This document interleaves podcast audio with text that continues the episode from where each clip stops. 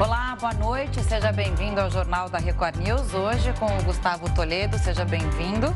Sempre bom te receber aqui. Uma boa noite, Camila. Um prazer estar aqui com você e com o pessoal de casa. Vamos aos destaques de hoje? Vamos. Amanhã, Augusto Nunes estará de volta, viu?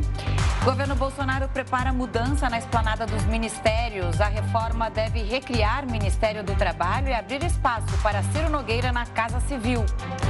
Pandemia. Distrito Federal registra seis casos da variante Delta e mais quatro casos em São Paulo. Supremo Tribunal Federal rejeita pedido para Arthur Lira analisar pedido de impeachment do presidente Bolsonaro. E ainda, ex-ministro Mailson da Nóbrega é o entrevistado de hoje do Jornal da Record News.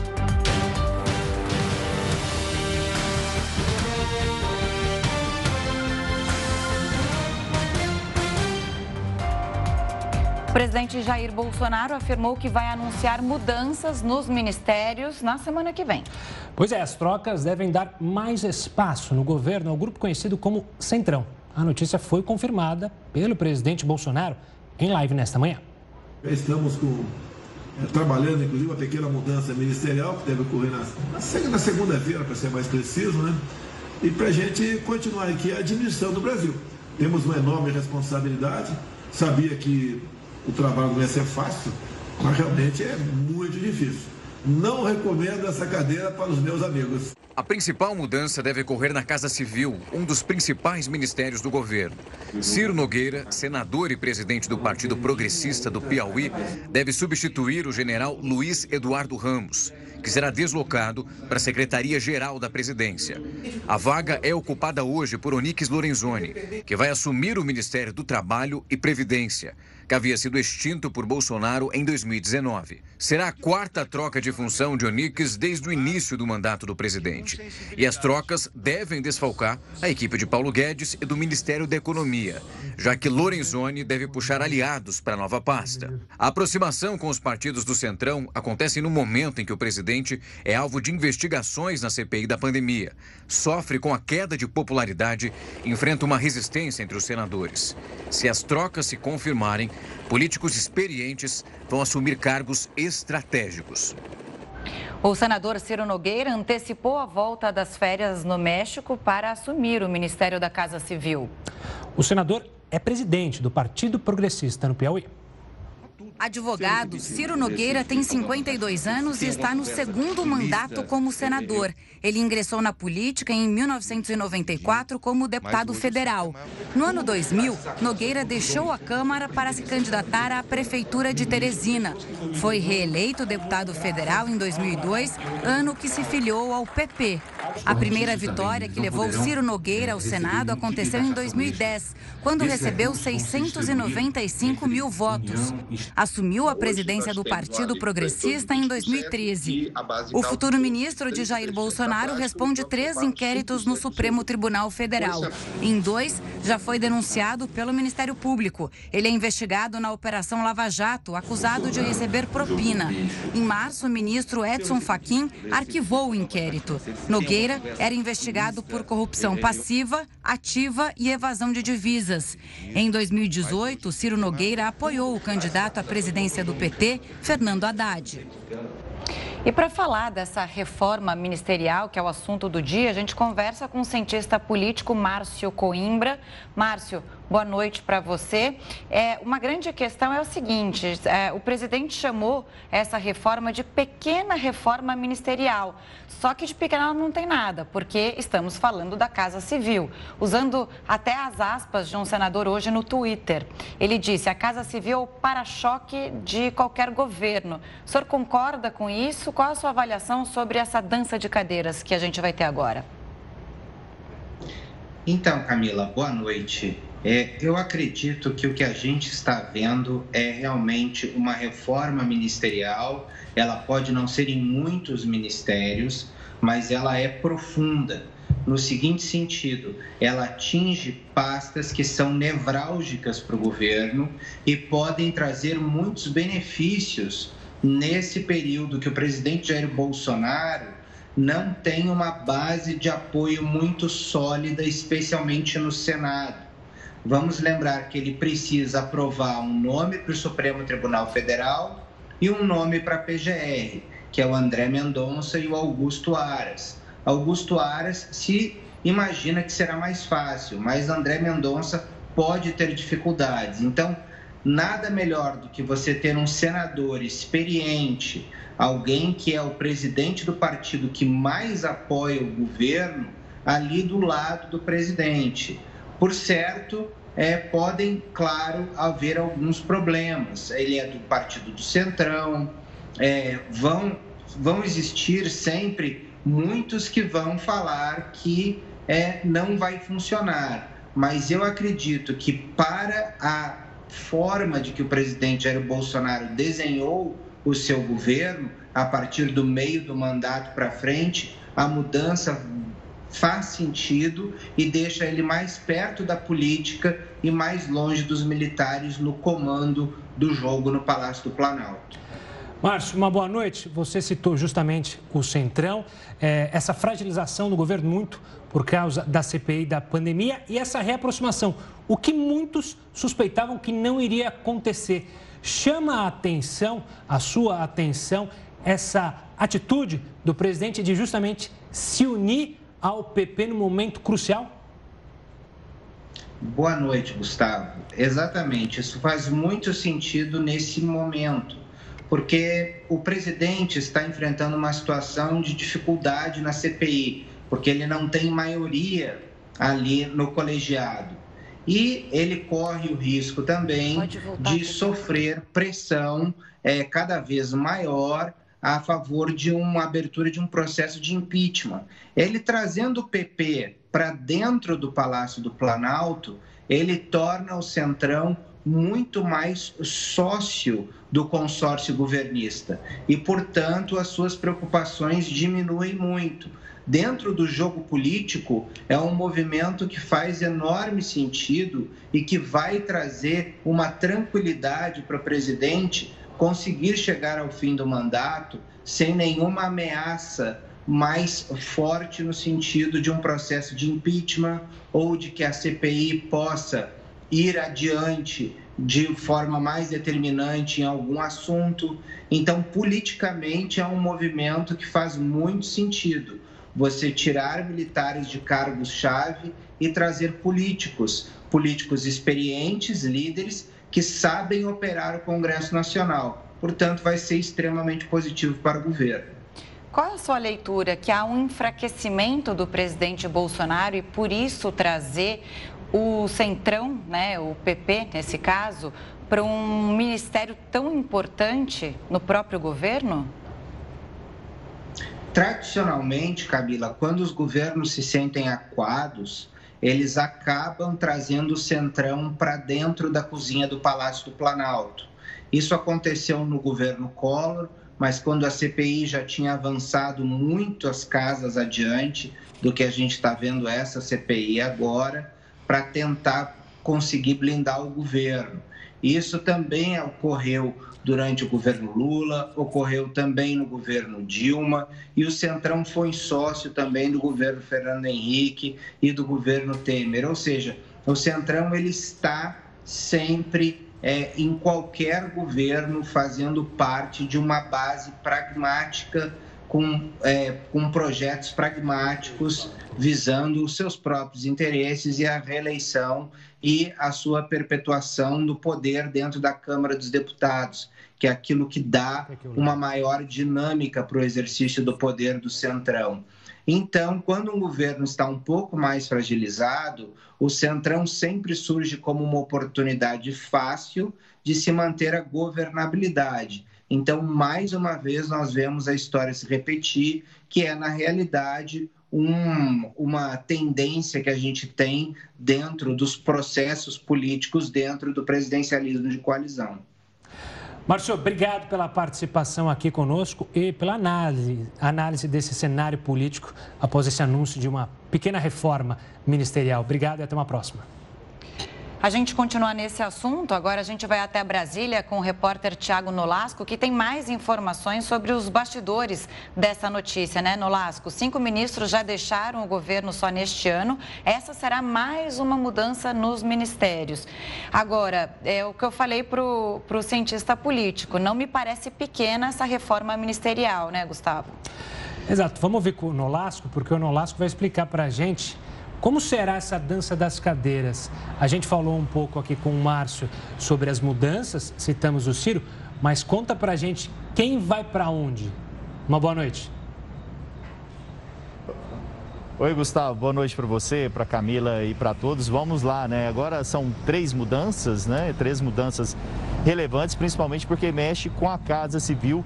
É um ministério que fica aqui no Palácio do Planalto, do lado do gabinete presidencial, que gerencia aí todo o governo. Então, a expectativa é de que o senador Ciro Nogueira, do PP, ocupe a vaga que hoje está com o general Ramos. Aí nessa dança das cadeiras, o general Ramos vai para a Secretaria-Geral da Presidência da República, hoje ocupada por Onix Lorenzoni, e Onix Lorenzoni vai para uh, o Ministério do Trabalho e Emprego, que hoje está junto ali com o Ministério da Economia do ministro Paulo Guedes, né?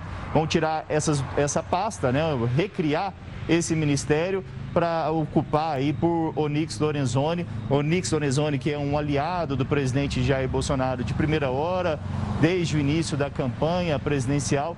E essa é uma forma também de manter Onix Lorenzoni como ministro e também evitar que ele retorne para a Câmara dos Deputados, que retiraria a vaga aí de, Os, de Osmar Terra da Câmara dos Deputados. Falando um pouco, Nolasco, dos bastidores dessa notícia, né? Nas redes sociais a gente já tem uma repercussão negativa da indicação do Ciro Nogueira ao Ministério da Casa Civil, até porque ele já criticou e muito o presidente Bolsonaro. Como também está o bastidor dessa notícia aí no Congresso, com os senadores, com os deputados e com os demais é, ministros? Camila, eu conversei com alguns parlamentares mais bolsonaristas, né? E dentro da base bolsonarista, a indicação, sempre que o Centrão ganha espaço dentro do governo, dentro da base bolsonarista, isso não cai muito bem. Dentro da rede social também, que é importante para o governo, né? Para o presidente, para a base dele, também houve uma repercussão negativa, circulando vídeos de Ciro Nogueira criticando o presidente Jair Bolsonaro, elogiando também o ex-presidente Lula. Então, na base mais fiel do presidente, sempre cai mal, né? Uma indicação e um espaço maior do Centrão dentro do governo. Uma parlamentar chegou a a me dizer né, que não gostava de forma alguma desse espaço, mas que entendia por conta da política. Eu também conversei aqui no Palácio do Planalto com algumas pessoas que trabalham ali na Casa Civil, disse que de manhã o clima era bem ruim, que agora à tarde já estavam todos um pouco mais calmos. O próprio ministro Luiz Eduardo Ramos também estaria abatido de manhã, mas que agora já estava mais animado, ele que vai continuar aqui no Palácio do Planalto. Inclusive, o presidente agora, no fim do dia, saiu com os ministros daqui para o estádio Mané Garrincha para assistir o jogo do Flamengo e nessa comitiva estavam vários ministros. Agora, falando ainda um pouco do bastidor dessa notícia, né? Não dá para falar que e nem desmembrar essa imagem do Bolsonaro do Centrão. Ele já foi do PP, ele coloca o Centrão agora mais no cerne do governo. É, é há uma mistura disso, né? Não dá para dizer que o Bolsonaro não tinha relação com esse núcleo chamado de Centrão, né, Nolasco?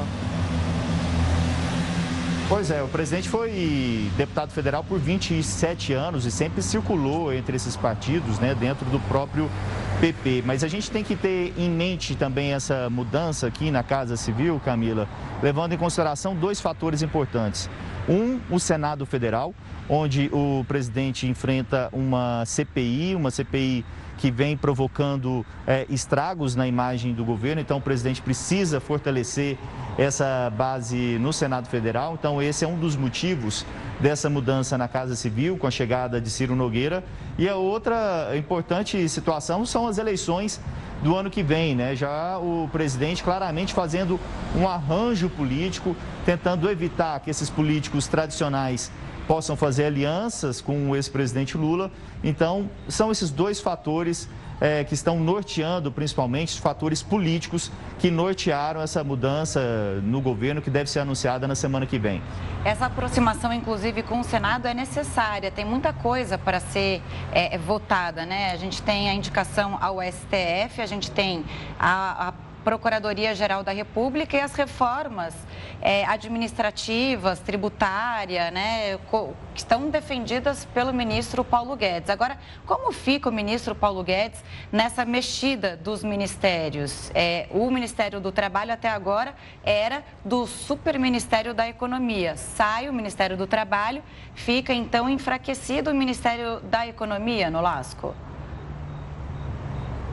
É, pede um pouco de força, né? O ministro Paulo Guedes, o ministro Paulo Guedes que vinha enfrentando críticas, principalmente dos aliados políticos do presidente Jair Bolsonaro, há bastante tempo e havia uma resistência ali do ministro Paulo Guedes em fazer essa divisão do ministério, né? O ministério dele que é uma super pasta, ocupa é, vários blocos aqui na, na esplanada dos ministérios. E agora houve essa divisão, uma clara é, perda aí de força do, do ministro Paulo Guedes. Também quem perdeu força com essas é, mudanças que vão ser anunciadas é a ala militar, né, que cede aí o Ministério é, da Casa Civil, a importante pasta, e a ala ideológica também é, do governo Bolsonaro, que já vinha perdendo força há bastante tempo, né, Camila?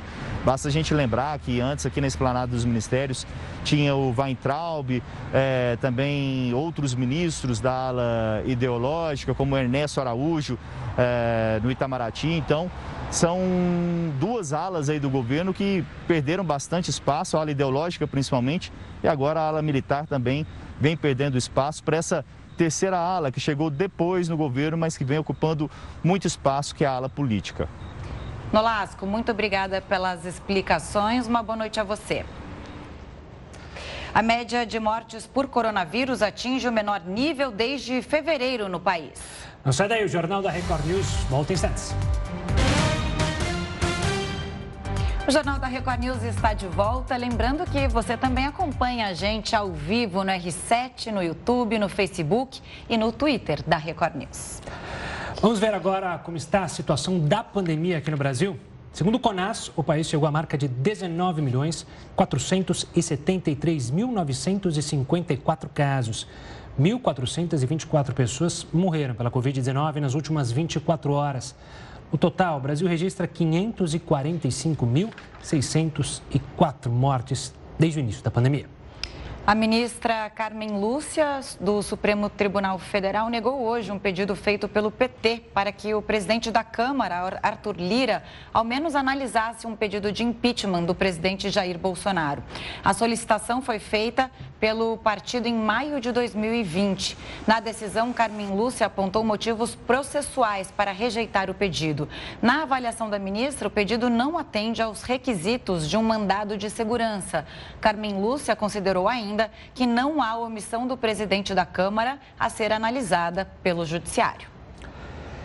O Distrito Federal registrou a chegada da variante Delta do coronavírus. Já foram confirmados seis casos. Em São Paulo, são mais quatro infectados. De acordo com a Secretaria de Saúde, todos os casos estão isolados e monitorados. Nesse cenário, o governo local anunciou que a vacinação para quem tem 37 anos começa nesta sexta-feira. A OMS prevê que a variante Delta, que é muito contagiosa e já é responsável por mais de 75% dos novos casos de Covid-19 em muitos países, vai se tornar a cepa predominante nos próximos meses. Detectada pela primeira vez na Índia, essa variante está agora presente em 124 países e territórios. São 13 a mais do que na semana passada. E a alta no valor dos combustíveis tem incomodado a população, inclusive as pessoas que dependem dele para trabalhar. É o caso dos caminhoneiros que avaliam a possibilidade de uma paralisação nacional, isso já a partir de domingo. Entre as maiores insatisfações está o fim da isenção do piscofins sobre o diesel, sem contar nos preços elevados dos insumos, isso para o transporte de cargas e a falta de fiscalização do piso mínimo do frete. Os motoristas também reivindicam a liberação de um pedágio para veículos sem carga. É por isso que algumas entidades já decidiram apoiar a interrupção das atividades. O Conselho Nacional do Transporte Rodoviário de Cargas, por exemplo, afirmou que a mobilização começa na segunda-feira, dia do motorista, e que a adesão pode crescer na segunda-feira e ao longo da semana. Mas ainda estão participando das reuniões para que todos entrem num consenso. A Associação Brasileira de Condutores de Veículos Automotores vai decidir sobre a adesão do movimento em um encontro marcado para amanhã. Já a Associação Nacional do Transporte do Brasil ressaltou que os caminhoneiros ainda estão decidindo se vão parar ou não. O governo federal já se pronunciou sobre essa possibilidade de paralisação e diz que não acredita que essa greve aconteça. As companhias aéreas nacionais registraram em julho o terceiro mês consecutivo de crescimento nos voos domésticos. As informações foram divulgadas hoje pela Associação Brasileira das Empresas Aéreas. Segundo a ANAC, o acumulado do mês até agora registrou uma média diária de partidas de 1.624. Este é o equivalente a 67,7% da oferta de voos no início de março de 2020, antes dos impactos da pandemia sobre o setor. O crescimento em relação às 1.230 decolagens por dia de junho é de 16,4 pontos percentuais. Olha, um detalhe chama atenção na questão da reforma. O Ministério do Trabalho Lembra dele? Tinha sido fundido é, na pasta da economia. Camila falou isso mais cedo, quando Bolsonaro assumiu o poder lá em janeiro de 2019. Já faz algum tempo que muita gente no governo tem pressionado o presidente a dividir o superministério da economia Vamos falar com o Heródoto Barbeiro. Heródoto, você não teve nem tempo de sentir saudade de mim. Hoje, exclusivamente, o Augusto não está aqui com a gente, então eu vim aqui matar minha saudade. Explica para a gente a importância desse Ministério do Trabalho, lá da época do Vargas, né? Uma boa noite. É isso aí, Gustavo Camila. Gustavo, se eu falo o nome Collor, de quem você lembra? Do Collor? Eu lembro do meu pai sofrendo. Collor. Ele é meu... é jovem, ele é jovem. Do Heródoto. meu pai sofrendo com a poupança. Seu pai sofrendo com a bomba. Camila, de quem você lembra?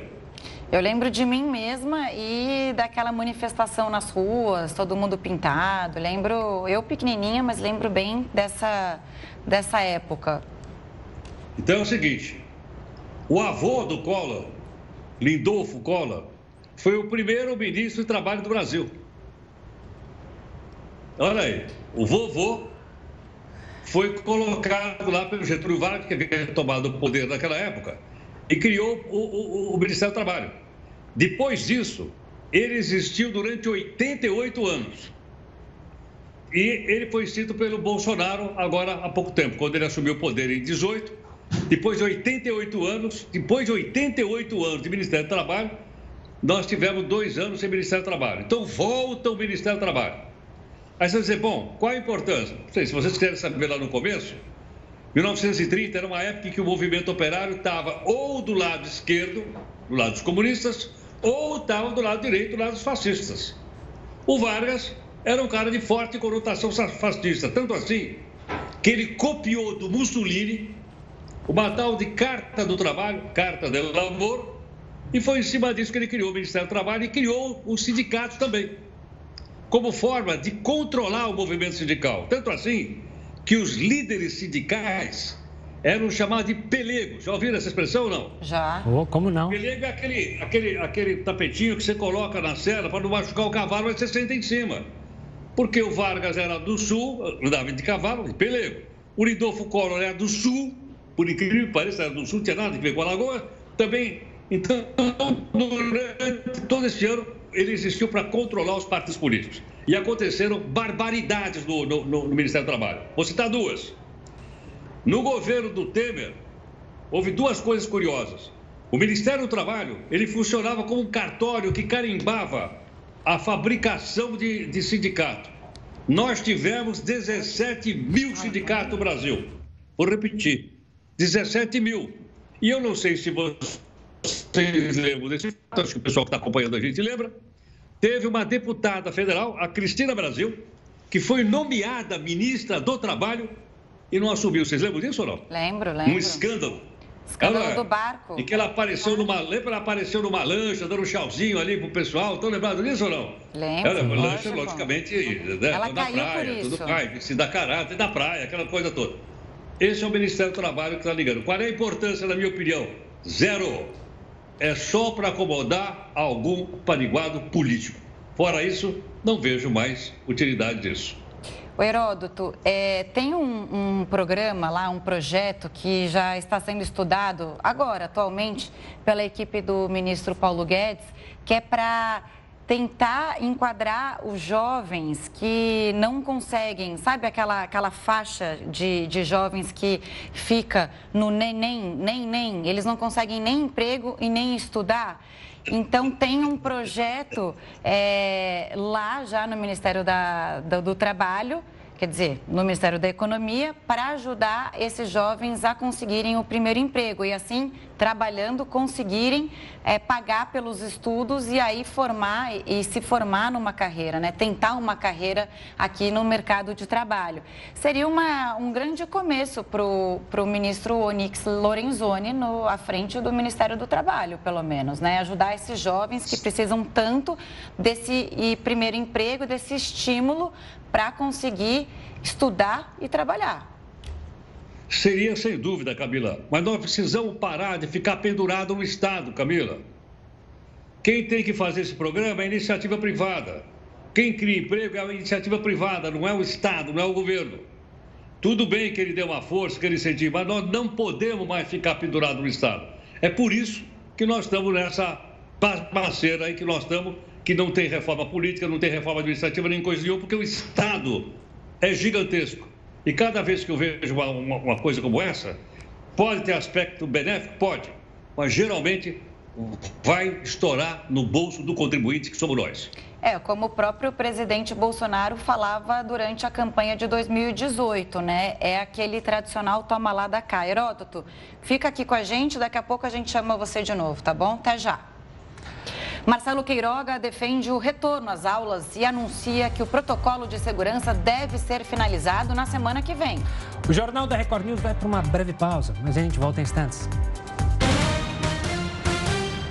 Estamos de volta já com o Jornal da Record News. Lembrando que você também acompanha a gente pela TV, ao vivo no R7, no YouTube, tem a opção do Facebook, do Twitter e também, se quiser, é só baixar nosso aplicativo. Vai na sua Play Store e baixe lá, tanto o iOS quanto no seu Apple, para assistir a gente a hora que você quiser.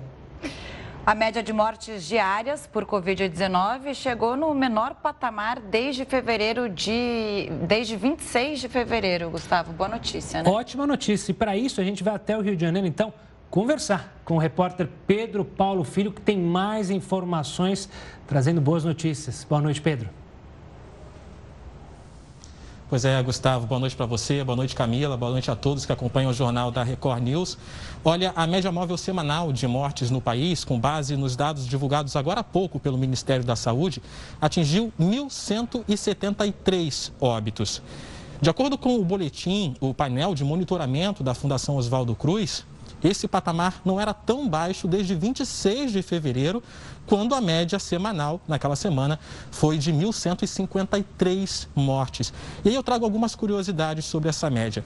Essa média, 1.173, é menos da metade do que foi registrado no pico da pandemia desse ano, em abril, e está perto ali do pico da pandemia do ano passado, apesar de ainda ser superior. Isso aconteceu em julho de 2020. E aí eu conversei com a presidente da Sociedade de Infectologia do Estado do Rio, a Tânia Vergara, que me explicou que, apesar de poder haver represamento de informações, de dados por causa do final de semana, esse número ainda assim é animador e é reflexo do avanço da vacinação em todo o país. Mas ela fez uma ressalva: é preciso ampliar, acelerar essa vacinação por causa da circulação da variante Delta, que pode botar esses números a perder. E tem mais notícia esperançosa vindo da Fiocruz. O boletim Infogripe, divulgado agora há pouco pela Fundação, também traz o dado de que apenas duas das 27 unidades federativas do país Acre e Amazonas apresentaram aumento de casos da síndrome respiratória aguda grave. Esses dados são relativos à semana passada, a semana epidemiológica de 11 a 17 de julho. De acordo com a Fundação Oswaldo Cruz, dos demais estados, 17 apresentam sinais de queda na tendência a longo prazo.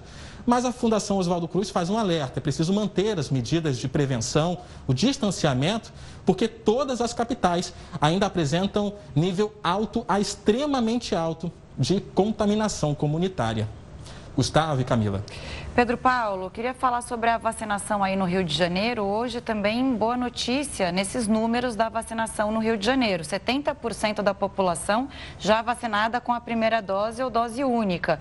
E mais de 90%, você pode até me corrigir com esse dado, mais de 90% da população idosa já totalmente imunizada contra a Covid-19. Quer dizer, é um alento, né? É, esses números são um alento diante da pandemia que a gente vive tanto tempo é, falando de morte, falando de aumento de casos. É, como estão esses números por aí? Como a população está lidando com essa boa notícia em relação à vacinação e principalmente dessa população idosa? Pois é, são 90% de pessoas maiores de 60 anos que já receberam as duas doses da vacina, de acordo com o último levantamento da Secretaria Municipal de Saúde. E no total, mais de 3 milhões e meio de pessoas já receberam pelo menos uma dose da vacina. Hoje foi dia de imunizar as pessoas com 36 anos ou mais.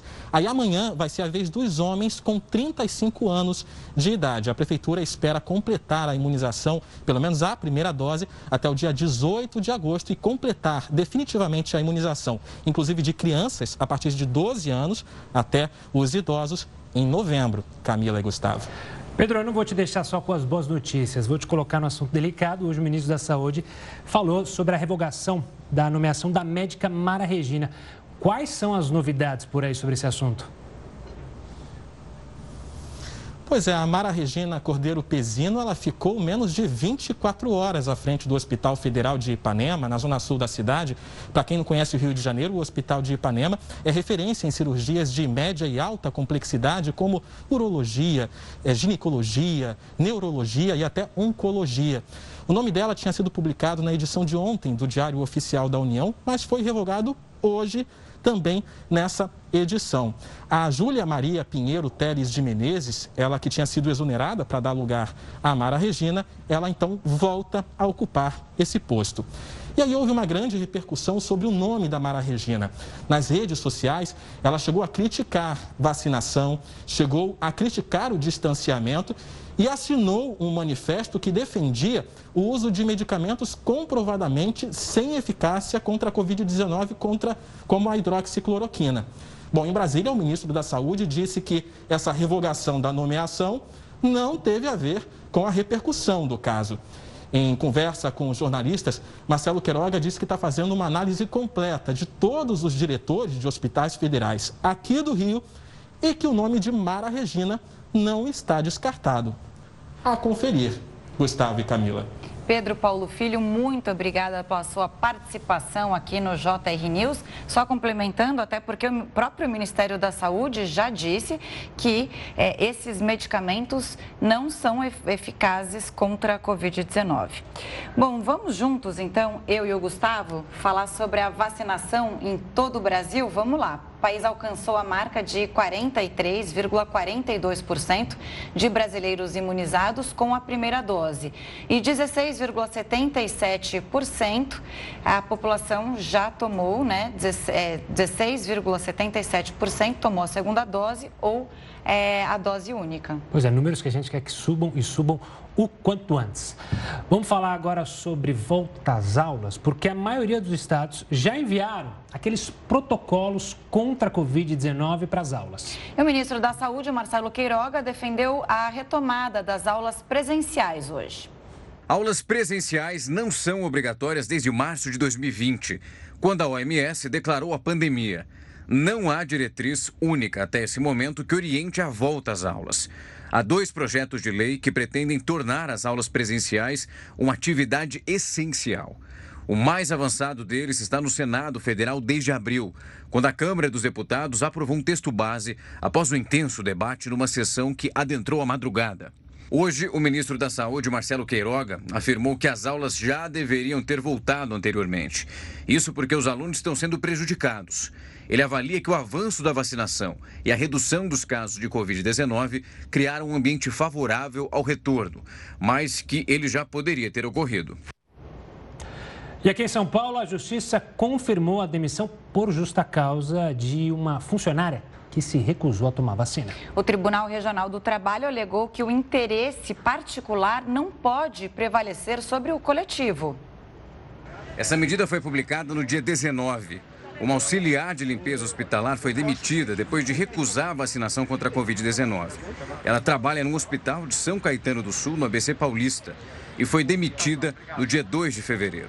Cristiane Aparecida Pedroso processou o hospital, alegando que a dispensa era abusiva e que a recusa em tomar a vacina não poderia ser considerada um ato de insubordinação ou indisciplina. Se há uma norma interna, se existem protocolos pré-estabelecidos pela empresa, se há todo um universo de informação e comunicação disponibilizado aos trabalhadores, demonstrando não só a importância da vacina, mas o risco que coloca os outros trabalhadores caso ele não venha se imunizar. E ainda assim esse trabalhador desrespeita essa norma coletiva, é possível sim a aplicação da dispensa com justa causa. Bom, após ir ao espaço, Jeff Bezos enfrenta críticas por negligência com funcionários da Amazon. A gente vai para um rápido intervalo e volta em instantes. Continue conosco. O Jornal da Record News está de volta. Lembrando que você também acompanha a gente ao vivo no R7, no YouTube, no Facebook e no Twitter da Record News. A indústria brasileira perdeu quase 800 mil vagas em 10 anos.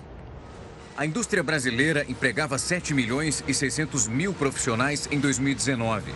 O número corresponde a uma queda de 9,2% no contingente de funcionários do setor em 2010. Isso de acordo com os dados divulgados hoje pelo IBGE. Apesar do crescimento do volume do pessoal ocupado nas fábricas extrativas, a indústria de transformação perdeu 786.163 trabalhadores e agora soma 7 milhões e 400 mil profissionais.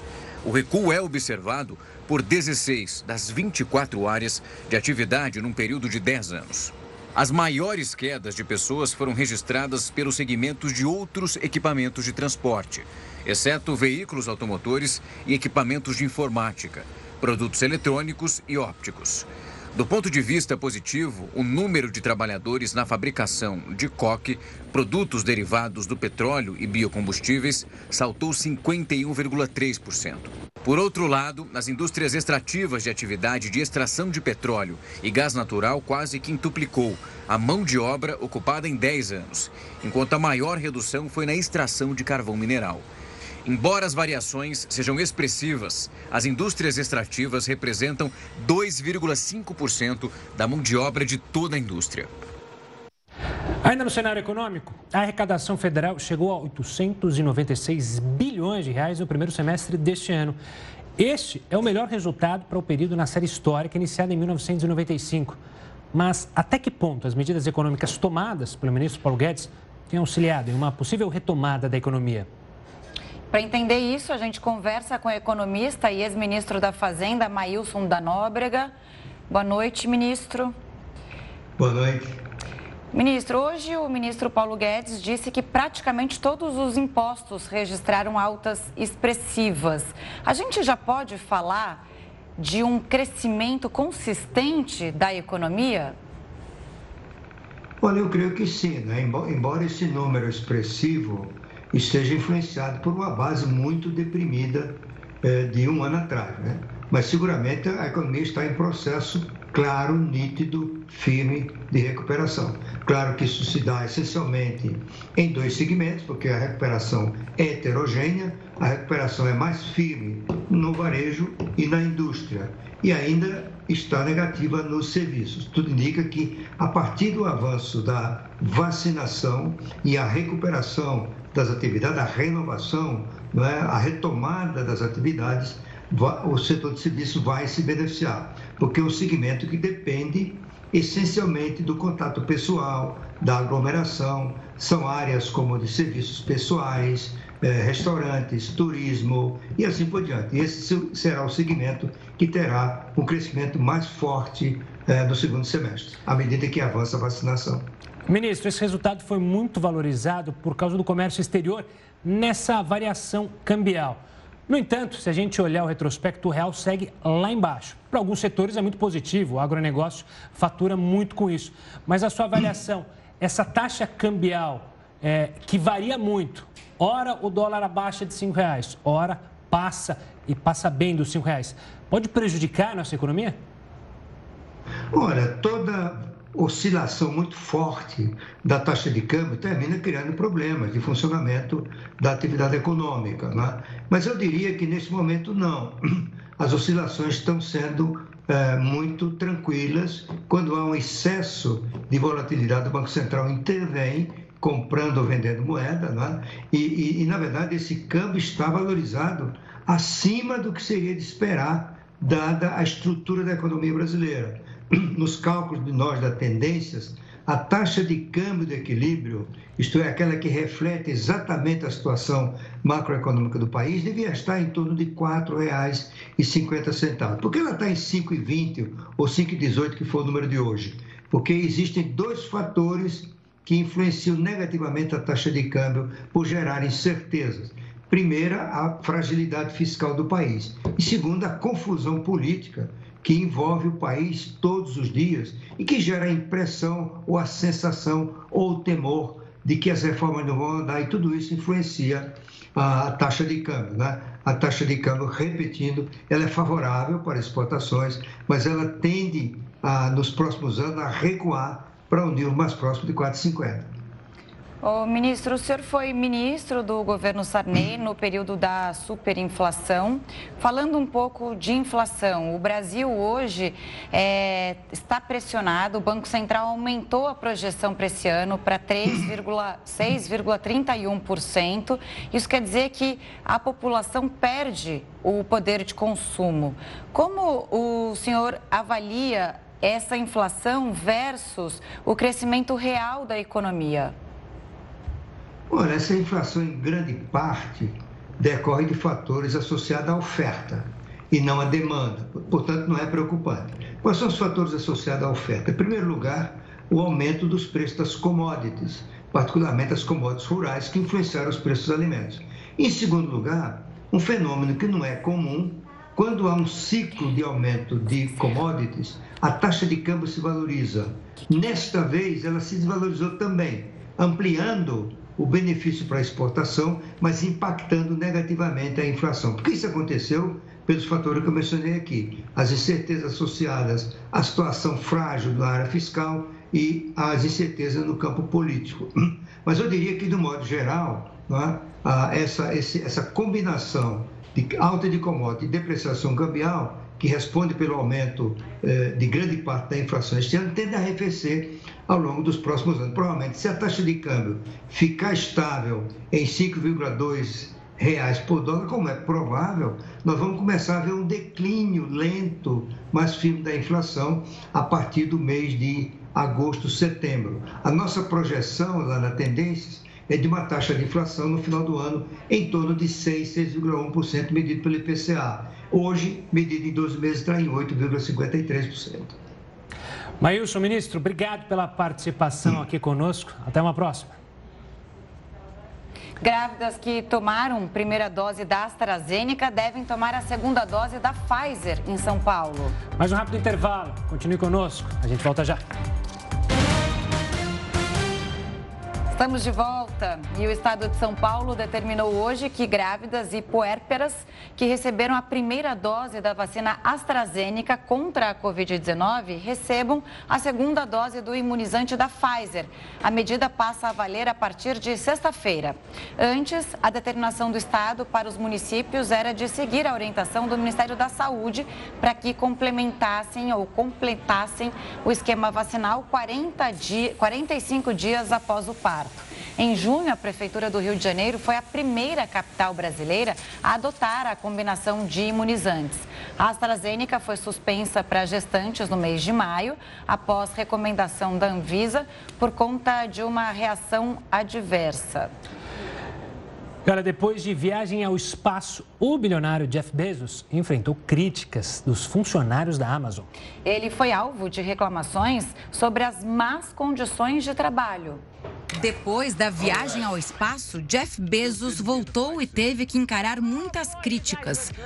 O bilionário foi alvo de uma série de reclamações sobre as más condições de trabalho na Amazon, empresa que ele é dono.